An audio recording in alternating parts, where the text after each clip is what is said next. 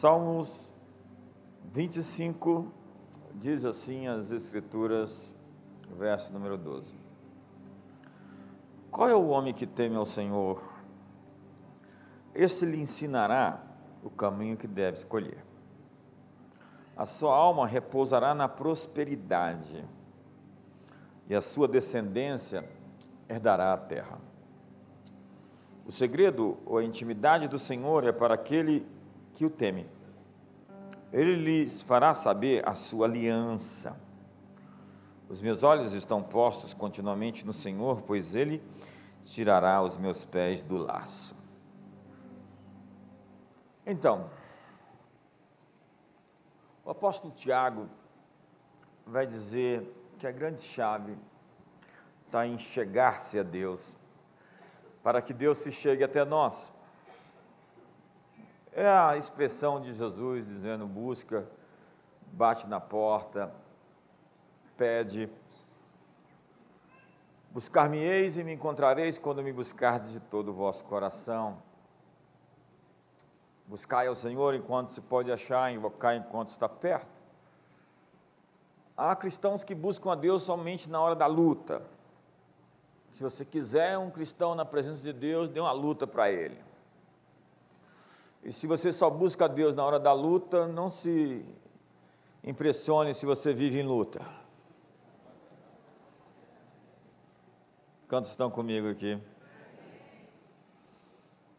Para muitos, as coisas de Deus são uma parte da vida. Até esse movimento de desenvolvimento pessoal coloca Deus como um pedaço do negócio. Deus não é a paixão que motiva tudo. Ele é uma parte. Ele é um pedaço. Muitos cristãos estão secularizados.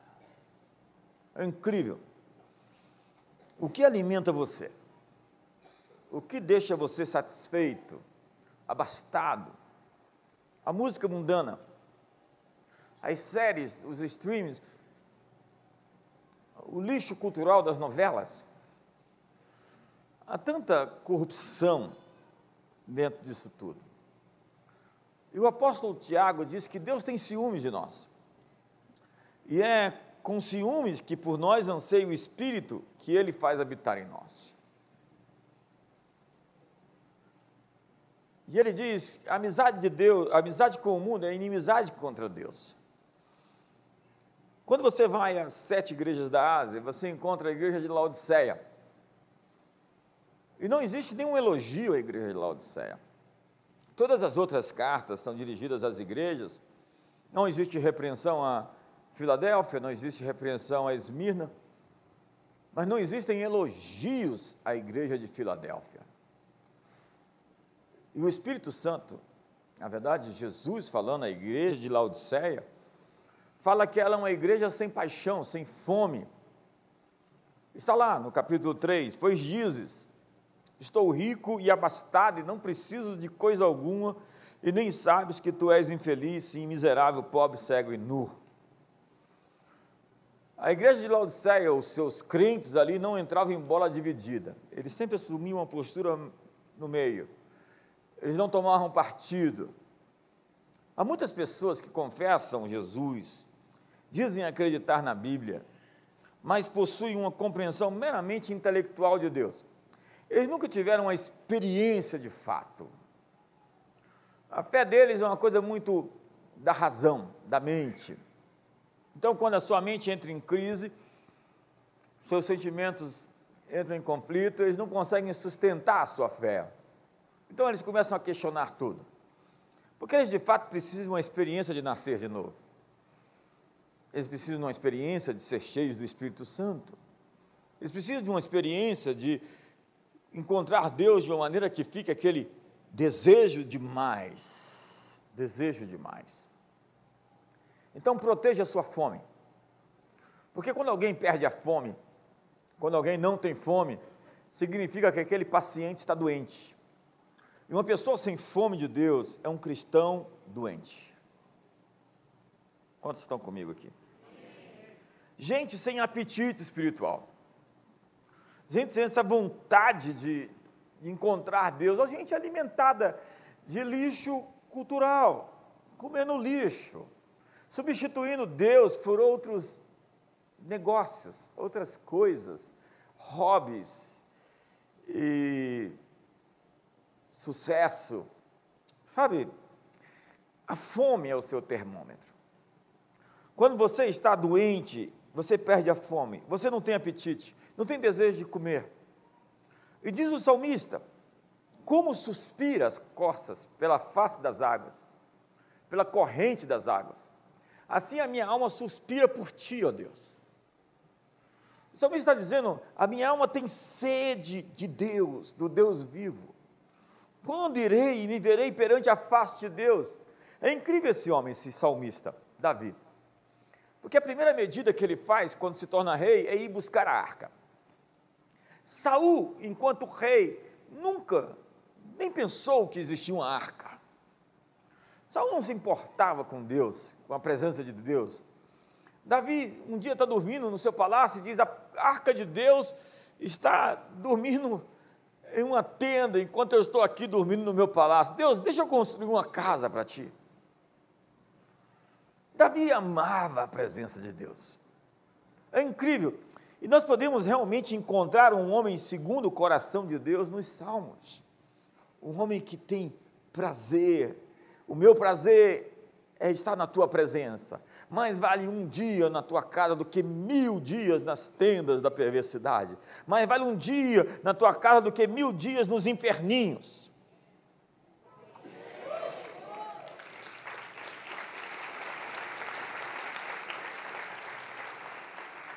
Ele diz: Uma coisa eu peço e a buscarei, que eu possa habitar no teu santuário para contemplar a beleza da tua formosura. Ele diz: Eu quero pedir só uma coisa, senhor me dá. Esse negócio de pedir uma coisa só, um cheque em branco, aparece na Bíblia pouquíssimas vezes. E normalmente Deus não dá um cheque em branco para quem vai pedir uma coisa errada. Mas existe uma coisa que rouba a presença de Deus de nós: a irreverência. O texto que eu li diz que a intimidade do Senhor é para aqueles que o temem. Deus é íntimo para quem o respeita. E o respeito é essa atenção, essa percepção, essa busca de contemplar Deus essa busca de encontrar Deus. É quando você põe todas as suas afeições sobre Ele.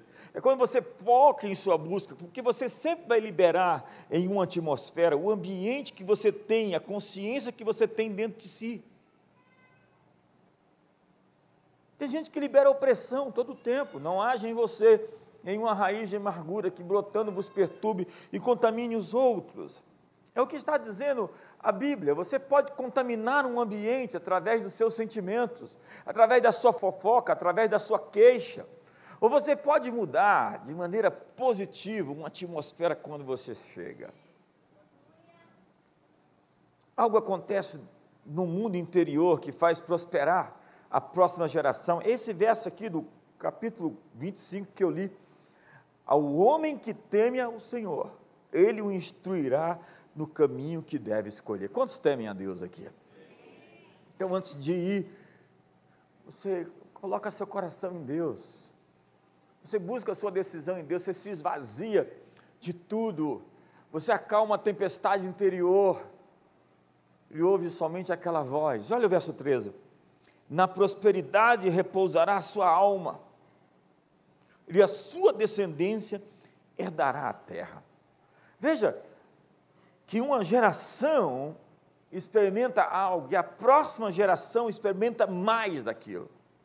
Veja que nós herdamos a vitória ou herdamos a derrota dos nossos pais. E o que o salmista está dizendo é que uma descendência vai herdar a terra daqueles que pavimentaram o caminho, a próxima geração, a next generation. Davi está falando a história dele. É o que ele fez com Salomão, seu filho. É incrível a história desses dois homens. Enquanto Davi tinha uma arca e uma casa temporária, Salomão tinha um templo onde na sua inauguração a presença de Deus foi tamanha, e aqui, a presença de Deus tem níveis de manifestação, tem níveis de apresentação, e naquele dia a presença de Deus não, não precisou de que ninguém pedisse para as pessoas se ajoelharem.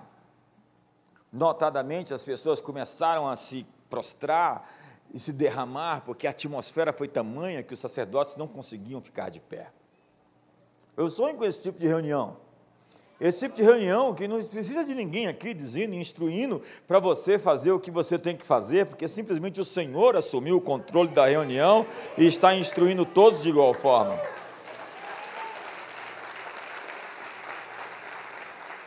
Eu fui num culto uma vez onde o pregador estava se esforçando tanto e suando tanto para fazer o povo se arrepender, e eu perguntei: para que isso? E ele suava e, e, e, ensaiava um choro assim. Ah, e, eu falava: meu Deus, o que, que é isso? Só Deus pode promover o arrependimento. Arrependimento é uma dádiva que Deus dá, e você pode até se esforçar em se arrepender, e se de fato você não virar a chave, vai ser só remorso, porque você sai daqui depois de ter chorado bastante e vai fazer a mesma coisa depois, uns dias depois. Isso não é arrependimento, diz a Bíblia que Esaú buscou arrependimento com lágrimas, mas ele não conseguiu se converter. E jaz, a Bíblia diz, no inferno. Poucas pessoas a Bíblia diz que foi para o inferno. Mas Esaú diz a Bíblia que ele foi para o inferno porque ele não conseguiu lugar de arrependimento. Esaú foi vencido pela amargura e ele é o pai dos amalequitas, os ressentidos, os amargurados. Eu ia falar uma coisa aqui, mas não vou falar porque eu não quero provocar ninguém politicamente hoje. E diz a Bíblia que Davi deixou tudo pronto para que Salomão construísse o templo. E diz a Bíblia que Salomão, quando assumiu, ele amava o Senhor, andando nos preceitos do seu pai. Porém, esse porém, é essa adversativa é muito pesada. Quando você tem um porém, aí mudou tudo. Porém, Salomão sacrificava ainda nos altos e queimava incenso. Mas qual é o problema de sacrificar ao Deus certo nos altos e queimar incenso ao Deus certo? O problema é que Deus tinha proibido essa prática. Ainda que ele dissesse, não, eu estou indo lá oferecer sacrifícios ao Deus correto, ao Deus verdadeiro, nos altos estou queimando incenso para Ele. Deus havia dito para não fazer essas coisas. Você vai ver que essa é, é, é, esse é o início da jornada, é um começo bom. Ele não estava idolatrando Deus, mas ele estava fazendo algo no seu estilo. Eu tenho problema com pessoas que põem um estilo. Eles não sabem fazer nada de uma maneira 100% obediente. Eles têm que modificar um pouquinho para ficar parecido mais com ele. E Salomão está ali, oferecendo incenso, adorando nos altos. Ele queria fazer uma coisa diferente. Era um começo bom. Não tinha adversários, diz a Bíblia. Ele ficou muito tempo sem calamidades. Não havia nenhuma ocorrência maligna, diz o texto. Mas ele tinha uma fundação torta. E qualquer construtor sabe que uma fundação torta vai fazer a casa cair. Qualquer mestre de obra sabe que se você montar um azulejo em uma parede, tiver um pouquinho de desvio, aquilo vai chegar num ponto que vai desperdiçar o trabalho todo. Então, coisas pequenas são coisas importantes, acredite. Na trajetória, coisas mínimas que as pessoas não dão valor são coisas a ser consideradas. Salomão sacrificava em lugares altos. Uma concessão que ele fez foi casar-se com mulheres de outras nações para manter a paz. Deus havia prometido para ele a paz.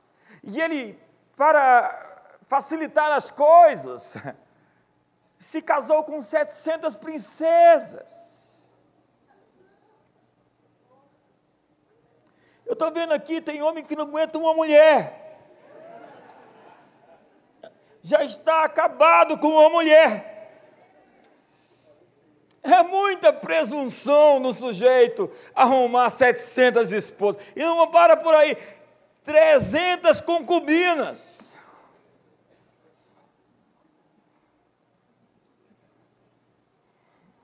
Eu ia falar algo, mas não vou falar. Hoje é o dia de não falar. Então diz a Bíblia que tudo começou com uma pequena concessão e chegou até ali. Volte o texto, vamos começar no verso 1. Verso 1. Ora, além da filha de Faraó, amou Salomão muitas mulheres estrangeiras, moabitas, amonitas, edomitas, sidônias e etéias. Mulheres das nações de que havia o Senhor dito aos filhos de Israel: Não caseis com elas, nem caseis elas convosco, pois vos perverteriam o coração para seguirdes os seus deuses. A estas se apegou Salomão com amor. Tinha 700 mulheres, princesas, e 300 concubinas. E suas mulheres lhe perverteram o coração. Sendo já velho, suas mulheres lhe perverteram o coração para seguir outros deuses. E o seu coração não era de todo fiel para com o Senhor seu Deus, como fora o de Davi seu pai. Salomão seguiu a Astarote, deusa dos Sidônios, e a Milcom, abominação dos Amonitas. Verso 6. Assim fez Salomão o que era mal perante o Senhor e não perseverou em seguir ao Senhor como Davi, o seu pai. Sabe, Deus havia avisado sobre alianças ilegais. Tem um texto lá em Malaquias que diz assim: Aquele que contrair matrimônio com mulher adoradora de Deus estranho será riscado, será tirado de, de dentro do arraial. A sentença para muitas pessoas que se casam com julgo desigual é deixar a igreja.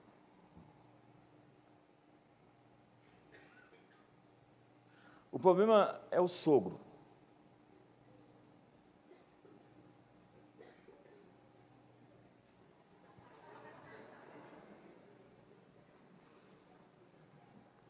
Você sabe que hoje eu estou no dia assim de apertar no freio, né?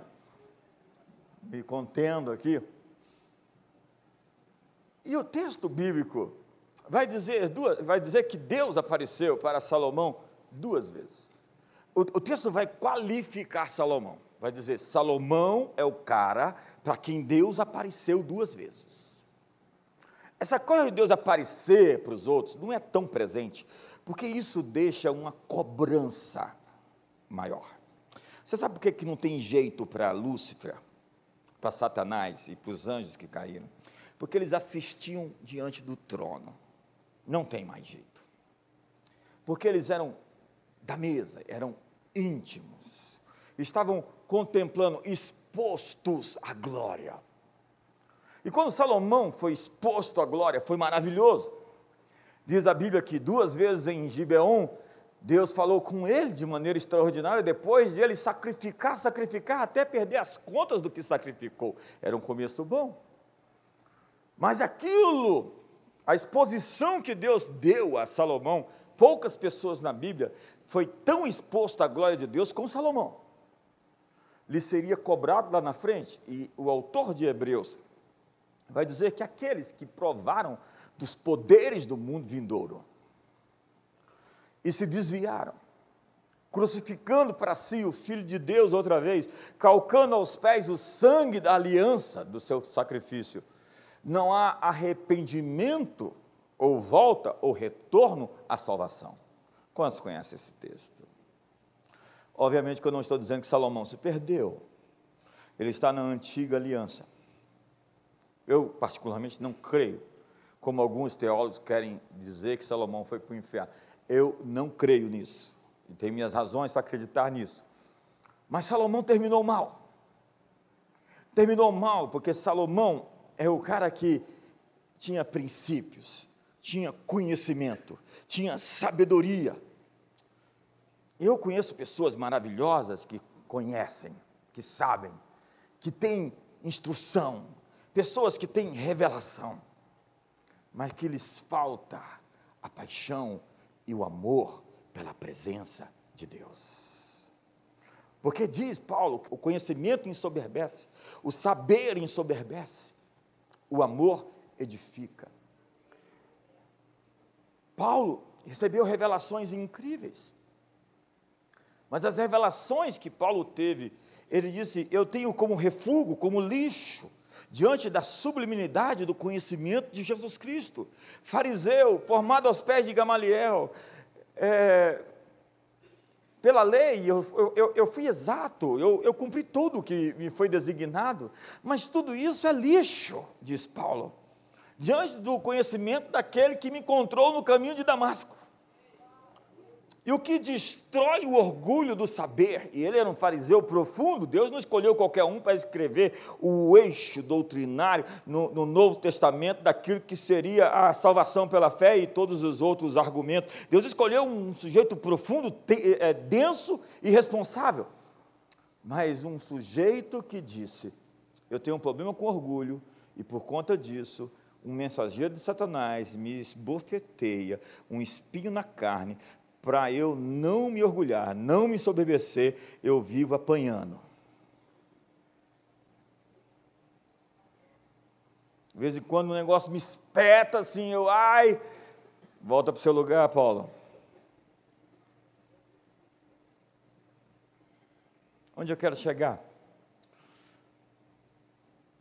Conhecimento, profundidade teológica, sem um encontro com Deus, se torna soberba o encontro com Deus torna você uma pessoa profunda na verdade de Deus e nos seus princípios, mas uma pessoa que não vai se apostatar da fé seguindo deuses estranhos ou Deus que você fez de si mesmo.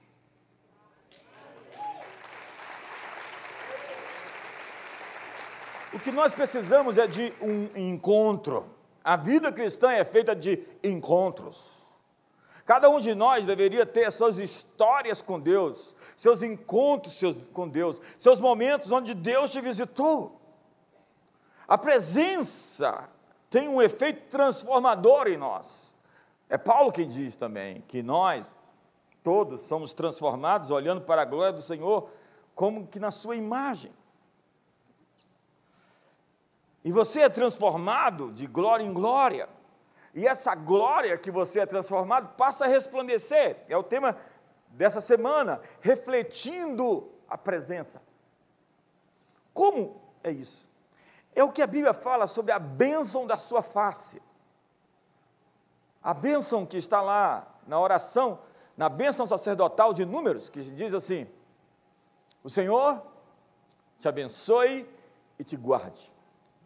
O Senhor faça resplandecer o rosto sobre ti e tenha misericórdia de ti. O Senhor sobre ti levante o rosto e te dê a paz. Essa é a bênção da sua face. É quando a face de Deus brilha na face do seu povo. Quantos estão comigo aqui? É quando você olha para um cristão e você diz, ah, há algo realmente diferente nessa pessoa. Quantos conhecem um endemoniado quando vê? algo diferente nessa pessoa, ela não está normal. Mas quando você tem a bênção da face de Deus sobre você, as pessoas vão identificar que você não é uma pessoa comum. Diz a Bíblia que quando os apóstolos estavam falando, eles reconheceram que eles estiveram com Jesus. Alguém que esteve com Jesus é facilmente reconhecido como alguém que esteve com Jesus. Quando você vê um ministro de louvor, um pregador, queimando em chamas, você fala, ele esteve ali com Jesus em algum momento. Como disse John Wesley, eu primeiro me ponho em chamas e depois as pessoas vêm me ver pregar. Ninguém pode subir o púlpito para ministrar a verdade do Evangelho enquanto não descer os degraus da humildade e da oração. A igreja é a habitação de Deus eterno, é o seu santuário. Deus falou: Eu vou construir um santuário não de mãos humanas. Tudo bem, templo de Salomão, tudo bem, templo de Herodes. Agora eu vou, eu vou fazer uma coisa: eu vou destruir essa casa, esse templo, e em três dias eu vou construir outro. Estava falando do corpo de Jesus. Jesus agora tinha um corpo na terra, que era a sua igreja. E diz o apóstolo Paulo outra vez: que ligação existe entre o santuário de Deus e os ídolos? Porque nós somos o santuário do Deus vivente, como ele próprio disse: habitarei e andarei entre eles, serei o seu Deus e eles serão o meu povo. Deus está dizendo: eu quero habitar entre vocês e quero me revelar entre vocês. Eu quero que as pessoas cheguem até uma reunião de vocês e digam: Deus está lá. Eu vi ele se mover, ele me tocou. O câncer desapareceu, a doença foi embora, a opressão me deixou, a glória de Deus me visitou. Nós não somos um clube social tentando manter o status quo, falando bonitinho, redondinho, quadradinho, tentando não ofender as pessoas com a linguagem do politicamente correto. Nós somos um lugar onde os céus e a terra se encontram. Nós somos um lugar onde o Espírito Santo sopra e se move. Nós somos um lugar onde as obras de Satanás são destruídas. Nós somos a igreja do Deus vivo, coluna e baluarte da verdade, e as portas do inferno não prevalecerão contra nós.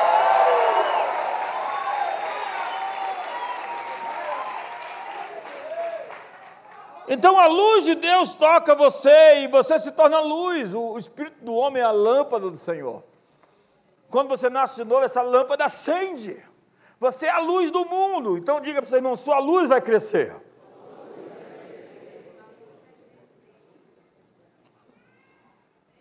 A lógica é a seguinte: sua luz vem sobre nós que se reflete para outros. É a bênção do seu rosto, é a bênção da sua face. Não somente recebemos a graça, mas somos a manifestação da graça na vida dos outros. O chamado cristão é receber e passar. De graça receber, de graça dar. Está falando do Espírito Santo. O texto e o contexto é esse. É quando o Espírito Santo pousa sobre você e você pode transmitir a outros a mesma bênção que você recebeu. Então diz a Bíblia que nós somos dispenseiros da graça de Deus. Veja o texto. Assim, pois, importa que os homens vos considerem como ministros de Cristo e dispenseiros dos mistérios de Deus. As pessoas deveriam nos olhar e dizer: Você tem algo de Deus para me entregar. É assim que, que o seu vizinho deveria encontrar você e falar: Ei, me dá aquele algo de Deus que você tem para me entregar hoje. É assim que as pessoas que trabalham com você deveriam encarar você e ficar assim: Ei. É o que o texto diz: servir uns aos outros, cada um conforme o dom de Deus que recebeu, como bons despenseiros da multiforme graça de Deus. O que é um dispenseiro? O dispenseiro é um guardador, é um mordomo, é aquele que tem as chaves das portas, que abre os tesouros. O dispenseiro é aquele que guarda o tesouro. Então você abre as portas e libera para quem você achar conveniente, depois se responsabilize pelo aquilo que você entregou. Nós herdamos esse mundo, diz Paulo. Esse mundo não é simplesmente o planeta, a Terra, o mundo material, não é o mundo sistêmico, que 1 João fala que jaz no maligno. O mundo que jaz no maligno é o sistema político, econômico, social, religioso. Mas o mundo material não é mal, como diziam os platonistas, os gnosticistas dos antigos gregos. A matéria não é ruim, ainda que ela vai ser transformada, o mortal se revestirá da imortalidade, a corrupção da incorruptibilidade. Porque o apóstolo Paulo vai dizer: seja Paulo, seja Apolo, seja Cefa, seja o mundo, seja a vida, seja a morte, sejam as coisas presentes e sejam as futuras, tudo é de vocês. E vocês são de Cristo, e Cristo é de Deus. Põe a mão no ombro do seu irmão e fala: tudo é de você, tudo é seu. E você é de Cristo, e Cristo é de Deus. Todas as coisas, e Paulo vai dizer em outro texto, que todas as coisas existem por causa de vocês. Então, quando você vê a terra e a criação, as coisas belas e, e, e fantásticas da vida, elas pertencem aos filhos de Deus. Nosso chamado é tomar o que Deus nos deu e dar aos outros. Deus nos mostra o seu favor para que mostremos este favor às outras pessoas. Seu chamado é ser transformado para transformar, é ser curado para curar. Normalmente, onde você foi afetado, oprimido, é onde você vai desoprimir, é onde você vai libertar. Onde você foi abençoado, é onde você vai abençoar. Deus te deu dinheiro, abençoe as outras pessoas. Deus te deu cura, cure as outras pessoas. Deus te abençoe com um casamento sólido e forte. Faça as famílias sólidas e fortes. Em Abraão serão abençoadas todas as famílias da terra. Deus abençoou Abraão e disse: Ser tu uma bênção, ser uma bênção bênção é ser abençoado e abençoador. Eu fui abençoado não para ficar ostentando a minha bênção aí por aí na rua. Eu fui abençoado para abençoar todas as pessoas que Deus convidou a conviver perto de mim.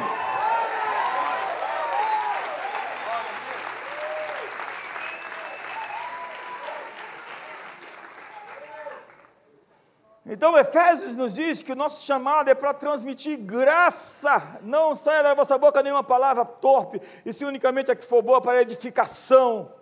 Fale para edificação, fale para construção, fale para animar, fale para fortalecer, para encorajar. Porque tem gente que eu encontro que eu já mudo de caminho, já vinha a profecia errada.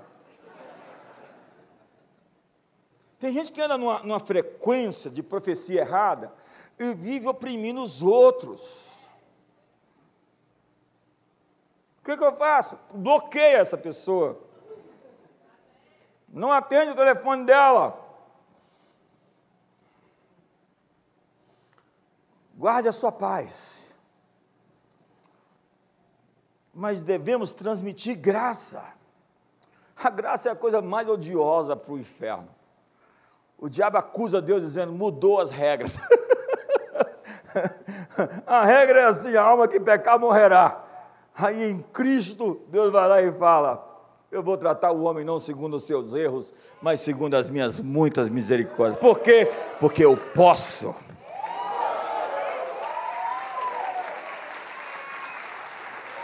Então, se você se arrependeu e deixou o pecado, prepare-se, porque a graça vai superabundar na sua vida. Obviamente que a graça é inoperante numa vida que insiste no erro, que inveteradamente permanece no errado. Então diz a Bíblia: não torneis a graça de Deus vã. Ela pode se tornar vã quando você não sabe aproveitar o crédito que foi dado. Na lei, você tem que cumprir algo para receber. Na graça, Deus te entrega para depois te cobrar algo. Ele te dá algo de graça e fala: agora viva de acordo com os meus princípios. Quantos querem um depósito poderoso na sua vida?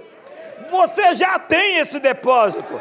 Ele nos fez idôneos, a parte que nos cabe na sua herança dos santos na luz. Diz a Bíblia que ele nos transportou do império das trevas para o reino do Filho do seu amor, no qual temos a redenção, a remissão dos pecados. Nossos pecados foram perdoados, todos os pecados, desde Adão até o último homem que vai nascer. Os pecados deles foram crucificados com Cristo. O que você tem que fazer é ir lá descontar o cheque do perdão ir até a cruz, receber o seu sangue, nascer de novo e viver a vida que Deus tem para você.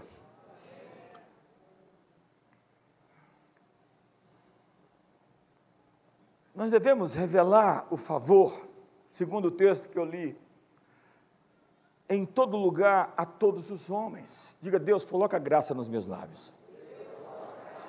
Não, algumas pessoas têm que orar isso mais forte. Vão, me ajuda aí. Fala assim: Deus, coloca graça nos meus lábios. Ei, irmão, que Deus tire a desgraça dos seus lábios hoje, em nome de Jesus. Diga, Deus, coloca graça nos meus lábios. Então, antes de falar aquelas coisas, repita de novo: Deus, coloca graça nos meus lábios. antes de ser implacável, de ser duro demais, antes de, de, de amaldiçoar os outros, antes de ser tão, tão, tão mal, diga: Deus, coloca graça nos meus lábios. Eu estou fazendo essa oração há muito tempo. E agora ela começou a surtir efeito. Fala amém não, irmã.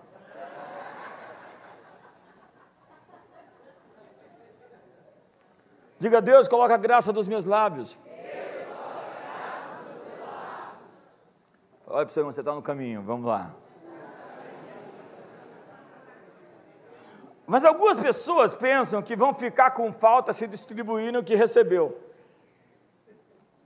Não, não vou dar porque eu recebi umas revelações ali, vou guardar. O maná estraga. Quando você não entrega o que Deus te entregou, você fica seco. A natureza é essa.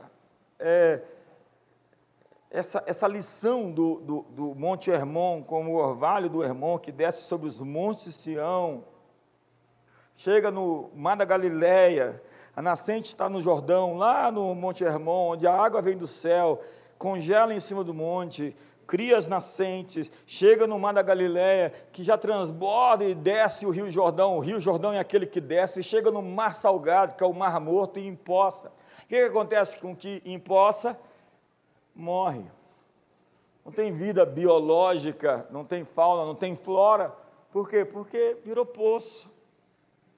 A pergunta é: nós somos fontes ou somos poço? O que Deus te entregou é para você entregar para outros. Quantos estão, estão me entendendo hoje? Todos os bens celestiais aumentam à medida que são distribuídos. Quem mostra misericórdia atrai misericórdia. A luz de Deus não diminui quanto mais brilharmos. Na verdade, ela fica mais forte. Se você acende a vela dos outros com a sua vela, ela não vai se apagar. Nós produzimos o que distribuímos. A lei de Mamon é comprar e vender. A lei do reino de Deus, da economia de Deus, é dar e receber. Nossa luz não está baseada em algo em nós ou de nós, mas dele. Ele brilha em nós. Existe um tesouro dentro de nós, como diz Paulo, que a excelência do poder não é nossa, mas dele. Como disse Pedro, aquele homem que estava impossibilitado de andar na porta formosa, eu não tenho prata nem ouro, mas o que eu tenho eu te dou, em nome de Jesus Cristo, anda. Pedro foi lá e emitiu um cheque de cura para o rapaz. E quem é que podia pagar? Deus. Deus pode pagar os cheques que nós emitimos responsavelmente crendo nele. Sua capacidade de dar aumenta ao exercitá-la. Se você começa a orar pelos enfermos, Deus vai começar a exercitar o seu dom de cura. Se você começa a pregar, Deus vai melhorar a sua maneira de pregar. Se você começa a evangelizar, Deus vai te dar palavras e habilitar você a afiar o seu machado, a afiar a sua espada.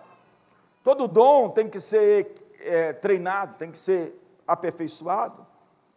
Então diz o, o apóstolo João, quando nós perdoamos as pessoas, e esse texto está dentro daquele texto da última semana, que fala sobre o enviar do Espírito Santo, o derramar do Espírito Santo, que se perdoardes os pecados de alguns, seriam perdoados. Se luz retiverdes, serão retidos.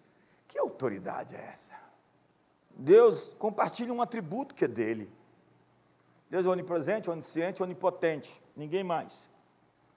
Mas Deus ele dá a nós justiça como um atributo. Os animais não têm senso de justiça, eles têm um senso de instinto. Um instinto que fazem eles reagir. Nós conseguimos perceber o que é certo e o que é errado. Nós temos essa percepção do justo e do injusto. É um, uma atribuição divina a nós compartilhada, como conhecer e buscar a veritas, a verdade. Há muitas atribuições que Deus dá ao homem, e à igreja, Ele deu o poder de perdoar as pessoas. Deus se move sobre elas com o seu perdão quando nós as perdoamos.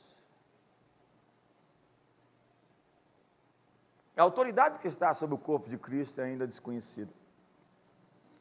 Quando você é responsável com Deus e pode dizer o Deus em cuja presença estou, não é aquele cristão viciado numa linguagem, numa retórica evangélica pentecostal que fala agora eu vou entrar na presença de Deus. Eu pergunto, onde é que você estava? O Deus em cuja presença estou. Elias manda fogo cair do céu. E Deus manda fogo cair do céu quando Elias fala para cair fogo do céu. E Deus manda chuva quando Elias se prostra. E as pessoas perguntam: onde é que está o Deus de Elias? E Deus lá de cima responde: onde está Elias?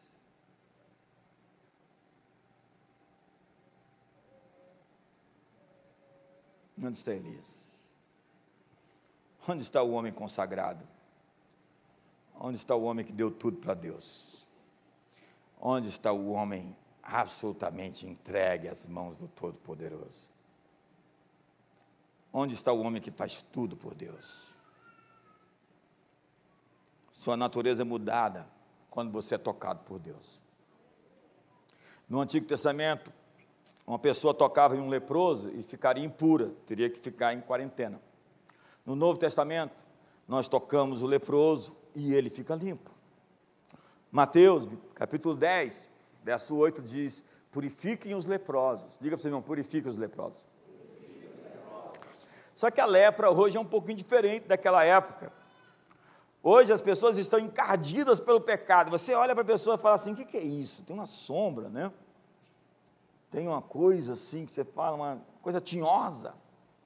Às vezes, a pior coisa que pode acontecer na vida de alguém vencido por um demônio na guerra, numa batalha espiritual, é receber a face, a expressão, a natureza, as trevas no seu rosto,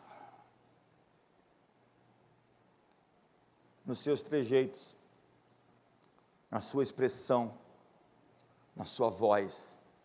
Ao perder uma guerra contra o inimigo, Muitas vezes a sentença é ter a transmutação da personalidade daquele inimigo naquele que perdeu a guerra.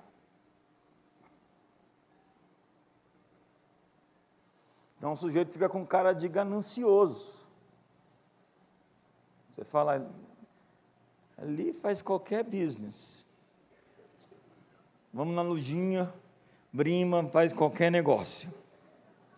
Não, não é, não é uma coisa assim cultural de uma raça específica, mas é de gente que foi vencido pela avareza, cuja a lógica é juntar, juntar, juntar, juntar. E você pergunta para quê, para quê, para quê? É juntar. Ele tem que perguntar para o coveiro se ele vai levar aquele tanto de dinheiro com ele. E eu conheço tanta gente que com essa lógica, que o negócio deles é ter dinheiro, ter dinheiro, ter dinheiro. Eles têm um medo de ficar pobre, eles ajuntam, ajuntam, ajuntam. E eu pergunto, para quê tanto dinheiro? Se você me desse seu dinheiro bilionário, eu gastava ele em uma semana. Pensa no negócio que eu ia fazer rápido, era gastar esse dinheiro. Eu mandei uma mensagem para um sujeito rico de uma igreja, um amigo, ali, ó, fala para ele que eu vou ensinar os netos dele a gastar o dinheiro dele. Nós vamos abrir muita igreja, vamos invadir a, a sociedade, vamos mandar missionário, vamos fazer campos, universidade, faculdade, mídia. Pensando na coisa boa que a gente tem, é um sonho. O nosso sonho custa muito dinheiro. Diga você ganha muito dinheiro que a gente tem que gastar.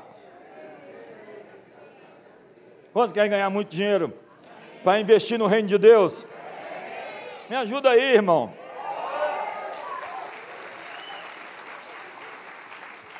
Então as pessoas, elas trocam de roupa, cor do cabelo, perdem peso, arrumam hobbies, elas desejam satisfazer o desejo interno de transformação que só pode vir pelo Evangelho. Dispõe-te e resplandece, porque vem a tua luz, diz a Bíblia. Levante-se brilho, nós somos o povo da sua glória. Diga, eu sou o povo da sua glória. Então diz Isaías: Desponte, resplandece, porque vem a tua luz e a glória do Senhor nasce sobre ti. Pois as trevas cobrem a terra. Olha, olha a ênfase, tudo é questão de tônica, né? É, nova ordem mundial, é, anticristo, besta. Ei, você nunca pode pregar sobre o reino de Deus se você é um pregador sobre o reino de Deus, se você é um pregador do reino de Deus, você não tem uma escatologia negativa. Você não fica assustando as pessoas com medo e tentando fugir desse mundo. Você está aqui para o enfrentamento, você está aqui para a batalha, você está aqui para a vitória.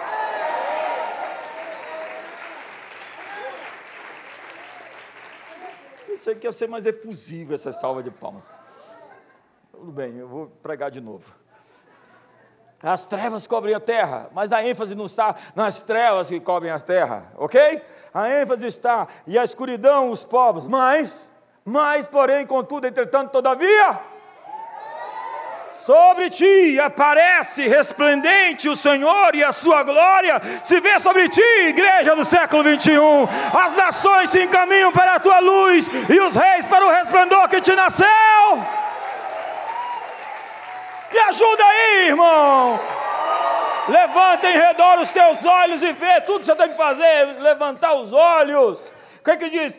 Guerras, rumores de guerras, fomes, pestes e terremotos, mas não é isso que você tem que olhar. Levanta os seus olhos, porque a sua redenção está próxima. Levante em redor os seus olhos e vê todos esses que se ajuntam, estão chegando, estão chegando e vem ter comigo e conosco. Comunidade das Nações diz: Norte entrega, Sul não retenhas, venha do Oriente e do Ocidente, das extremidades da terra, os filhos de Deus para adorar nesse lugar.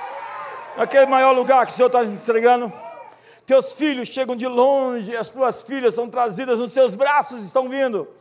Então verás e serás radiante de alegria, o teu coração estremecerá e se dilatará de júbilo, porque a abundância do mar se tornará a ti as riquezas das nações.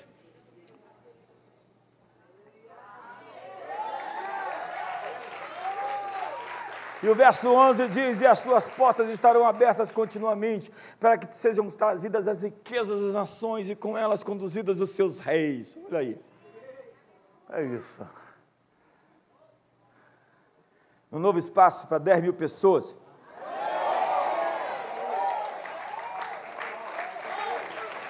Não vai fechar, vai ficar aberto. E os reis do mundo inteiro vão querer visitar aqui, vai, já, já se tornou um cartão postal. Imagina o que vai virar.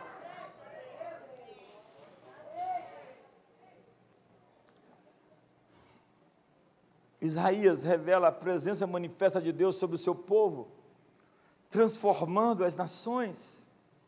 Essa presença manifesta de Deus entre nós no meio de nós, o reino de Deus está no meio de vocês. A ordem de Deus é para brilhar em meio às densas trevas que cobrem as pessoas. Qual é o chamado? Brilhar no meio da escuridão. E quanto mais está, mais a nossa luz aparece. E mais radiante fica a gente. Diga para o seu irmão, boa noite, irmão cadochante. Irmão chequinoso. É isso, irmã. Não pode nem falar muito, depois o cara vai se apresentar lá no perfil do, do Instagram dele. Chequinoso e cadochante. Coisa tá uma bagunça. O tabernáculo de Moisés possuía uma glória radiante. Imagina os povos olhando lá do outro lado e vendo aquela nuvem de fogo à noite. O povo tinha um medo de chegar perto.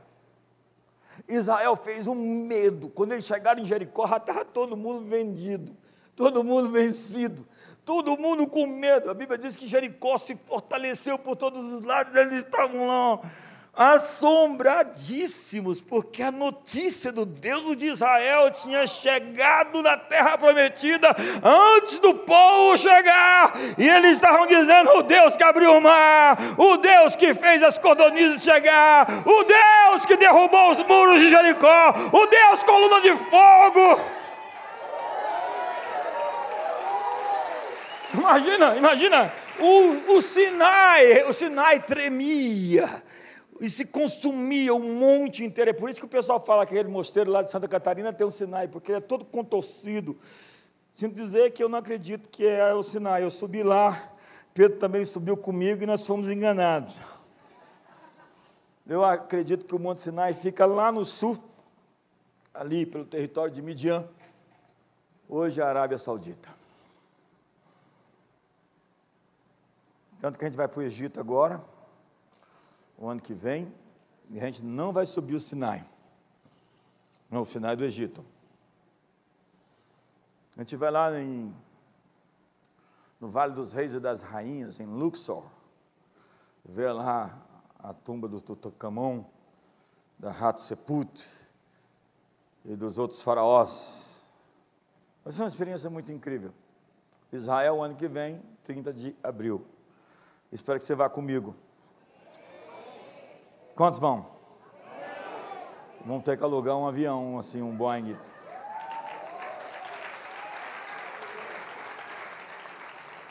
O templo de Salomão tinha uma glória tão poderosa que ninguém conseguiu ministrar de pé. Imagina, o negócio chega aqui, acabou, acabou o culto. Foi Deus tomou o comando.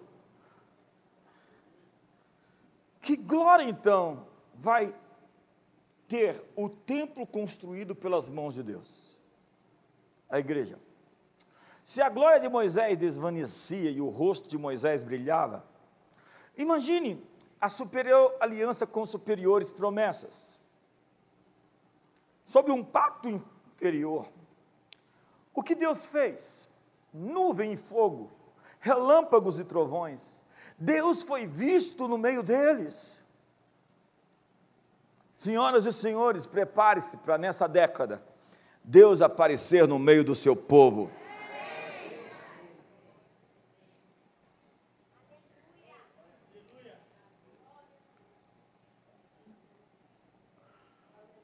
E Mateus diz que quando sua luz brilha, as pessoas vão glorificar a Deus. Jesus disse que a nossa luz não pode ficar escondida, mas colocada num lugar visível para que os outros vejam. Não se esconde a cidade iluminada. E as pessoas serão atraídas a Deus pelo brilho da luz de Deus que existe em nós. Ei, me leva lá naquele lugar, quero saber o que você está comendo, o que colocaram no seu alpiche, porque você está diferente. E sabe qual é o maior testemunho de um ministério? vidas transformadas. Não diga que você é daqui se você anda no erro, no pecado, na transgressão, na iniquidade, no lodo, na porcilga, andando com os porcos e dizendo sou membro lá da comunidade das nações.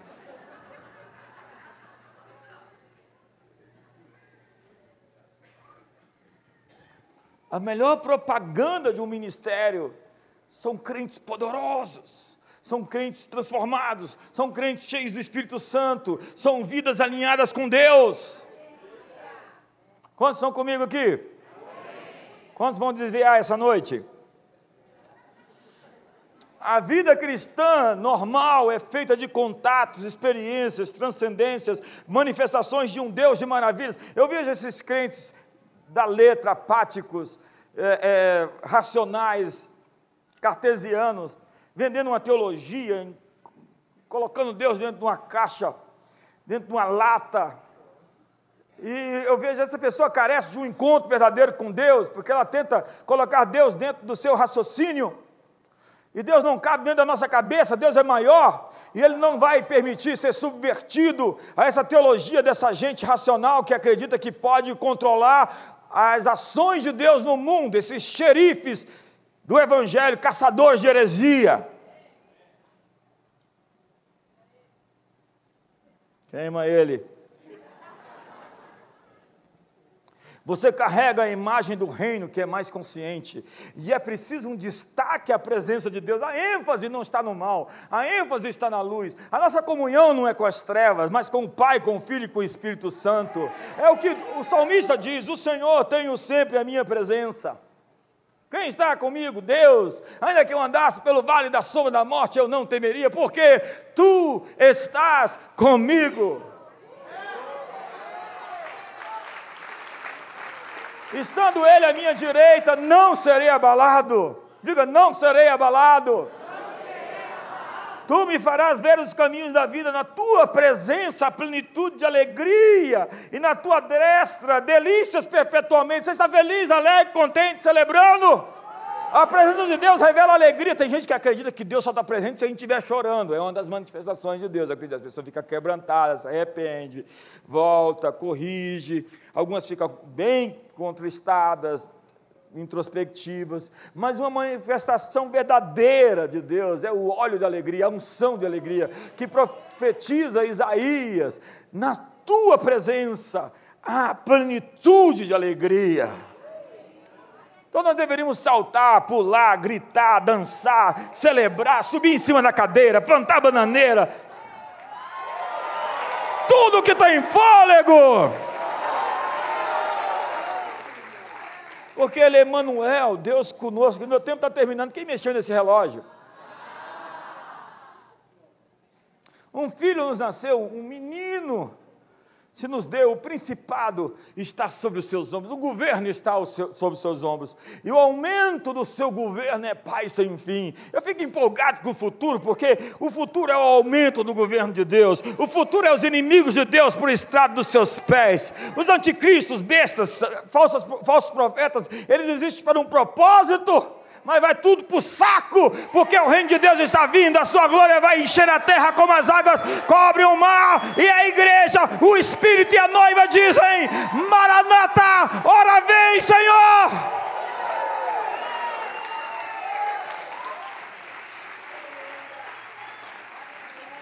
Você sabe se ouviu o evangelho certo, se depois da mensagem você está empolgado, encorajado para seguir, ou se você está com medo do anticristo e quer se esconder dentro de um buraco. O anticristo é que está com medo da gente. Acho que eu tenho que encerrar. É, o tempo. Imagine que o Espírito veio sobre Maria, a mão de Deus cobriu sobre, sobre a, aquela adolescente. E ela disse: Eu não sei como isso vai acontecer. E o anjo diz: Descerá sobre ti o Espírito Santo, o poder do Altíssimo te envolverá. E o ente que há de nascer em ti será o Salvador do mundo. E ela disse: Seja conforme a tua palavra. Eu aceito. Eu digo sim. E quando ela disse sim, algo no seu interior aconteceu. Quando você diz sim para Deus, algo dentro de você muda. Porque o infinito, Filho de Deus, se encolheu. O Todo-Poderoso se tornou uma semente microscópica. A mesma glória do Sinai, do templo de Salomão veio ao mundo, o Criador se tornou um bebê, um ser humano, no ventre de uma mulher. Ei, cada um de nós em Cristo somos como Maria, Cristo em nós é a esperança da glória. Maior é aquele que está em nós do que aquele que está no mundo. Então, cada um de nós tem uma semente incorruptível crescendo dentro de você. Ei, ei olhe para mim, você nasceu de novo, você entregou sua vida para Jesus. Você tem uma semente crescendo dentro de você. Cristo em você está tomando controle, Cristo em você está entrando nos seus pensamentos, nas suas ideias. Se você permite, Ele vai te santificar, vai limpar você, vai purificar a sua consciência de obras mortas pelo seu sangue. Ele perdoou os seus pecados, te redimiu, te transportou, te libertou pois não foste eh, regenerados de semente corruptível, mas de incorruptível.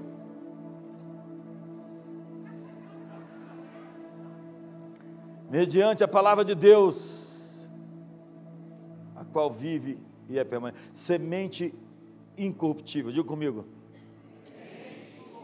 O semeador saiu, mandei o um texto. O semeador saiu a lançar sementes.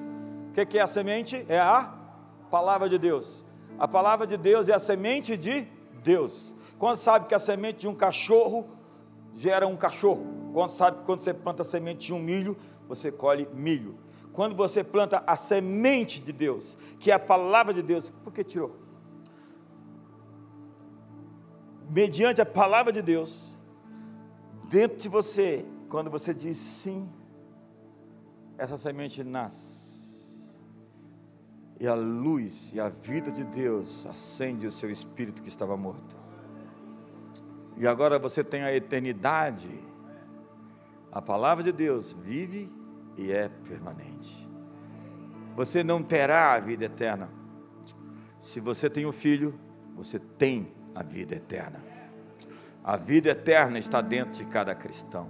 E essa é a vida eterna que creio em Ti como único Deus e em Jesus Cristo, quem enviastes.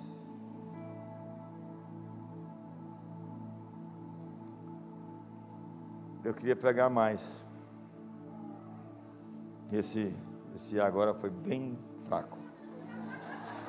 Esse ar foi assim: ah, precisamos ir embora. Quantos querem ficar até meia-noite aqui? Acabaram de chegar aqui esse pessoal. Deixa eu terminar com esse texto.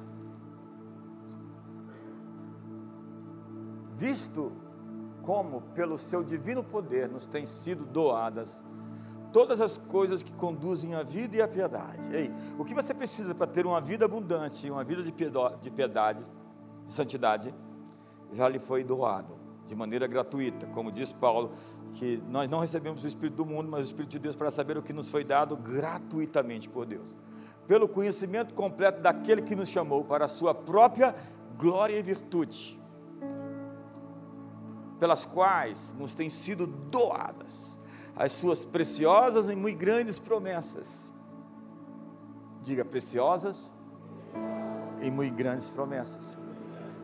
Para que por elas, por essas promessas, à medida que você participa dessas promessas, à medida que você toma posse dessas promessas, à medida que você entra naquilo que lhe foi prometido, na sua terra prometida, elas vão lhes tornar mais co participantes da natureza divina, livrando-vos da corrupção das paixões que há no mundo. Fique de pé.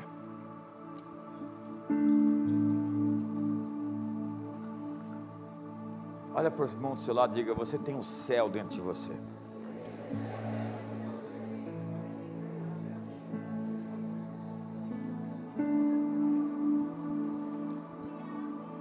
Diga comigo, a atmosfera do céu está andando comigo.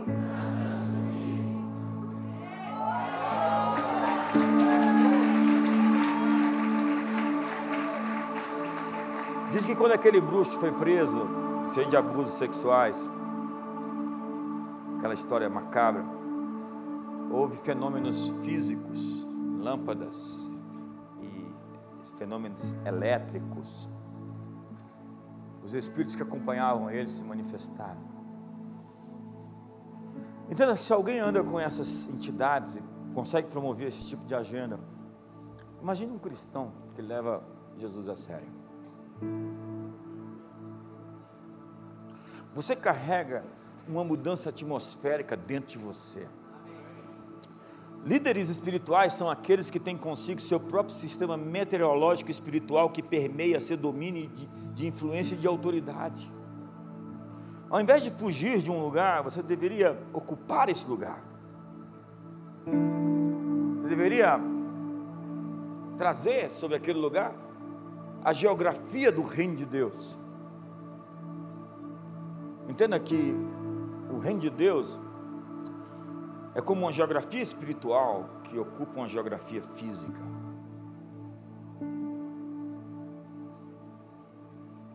É, a, é, o ambiente do céu. Mateus vai falar sobre o reino dos céus, ok? Porque Mateus está muito acostumado a não citar o nome de Deus, porque ele era um judeu, escrevendo para os judeus o seu evangelho. Então ele não vai usar o nome de Deus muitas vezes, porque ele não quer espantar seu auditório.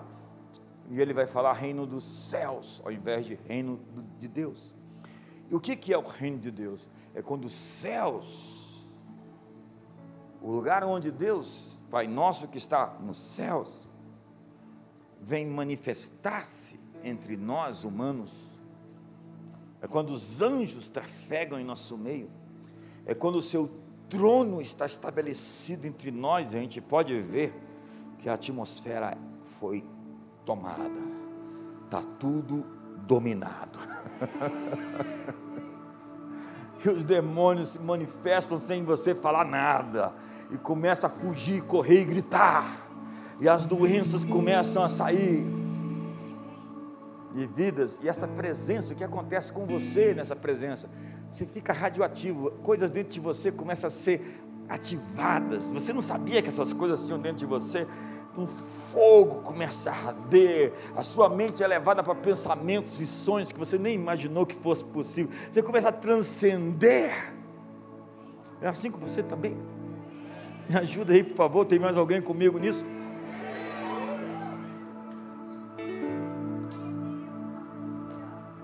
Deus tem um encontro com você esses dias. Mas entenda que os encontros são uma grande responsabilidade. Você não tem mais o direito de andar como um ser humano comum, fazendo as coisas comuns que homens fazem. Santificai-vos, porque amanhã o Senhor fará maravilhas no meio de vocês. Separa você mesmo. Separa você da fofoca. Separa você dos palavrões. Quando alguém fala um palavrão na minha frente, eu já, opa, calma aí, você não sabe onde você está.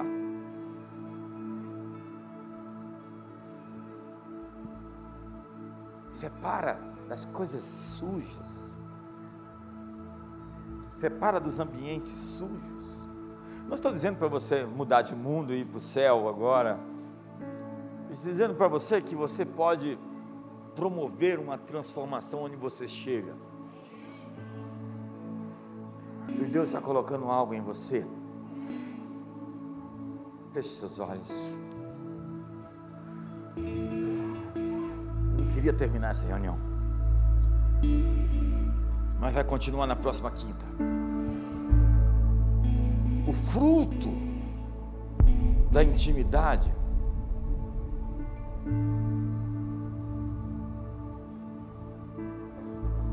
é o quebrantamento é humildade, é uma vida reta, uma vida santa, é uma linguagem pura e correta, é a alegria indizível na alma, é a libertação dos medos, é a correção dos desvares, dos descaminhos, das apostasias, é a edificação não torta. Ei, abandona seu estilo. Não põe aí um. Simplesmente obedece. Simplesmente faz o que te foi pedido. Para de sacrificar nos altos. Salomão terminou sacrificando as abominações dos deuses, porque começou torto, terminou mal. Pai, hoje nós estamos aqui para uma correção no caminho. E tua palavra diz que o arrependimento é um, uma dádiva do Espírito Santo. Que é pela tua bondade que nós recebemos a correção.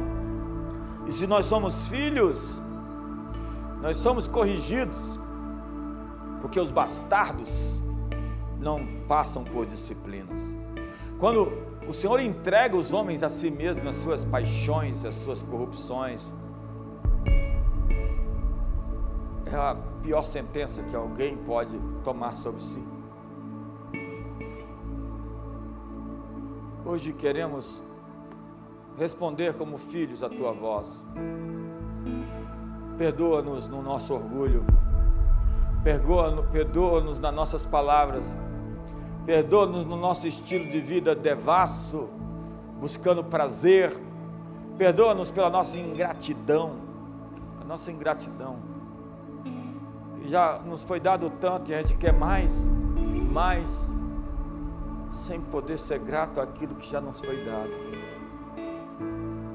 Perdoa-nos, Senhor, pela nossa irreverência, de não reconhecer que o Rei entrou no lugar então, se o Rei está aqui, nós devemos reverenciá-lo como de fato Ele é o grande Senhor do universo. Se o presidente da República, se presidentes, se governadores estivessem aqui, nós teríamos um certo temor, porque autoridades estão presentes. Mas a maior autoridade de todo o universo está nesse lugar essa noite E estamos celebrando a Ti, ó Rei, a Tua presença. E diz a Tua palavra: não se apresses a sair da presença dos príncipes. Queremos nos render à Tua vontade. Corrija nossos corações. Como diz a mensagem que lemos: o homem que teme ao Senhor, o homem que teme a Deus, o Senhor fará com que ele conheça os teus caminhos. Faze-nos conhecer os teus caminhos, Senhor. Não nos deixe no engano, não nos deixe no erro, não nos deixe no orgulho, na arrogância ou entregue a si mesmos. Queremos hoje corrigir rotas, como o texto diz: santificai-vos, porque amanhã o Senhor fará maravilhas no meio de nós. Essa reunião termina na sua casa? Não, ela continua na sua casa.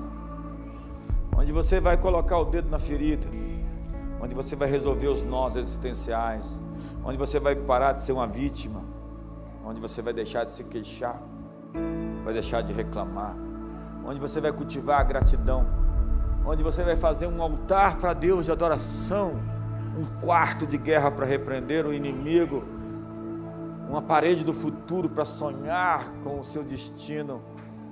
Dê um abraço gostoso no seu irmão, aperta ele bem forte.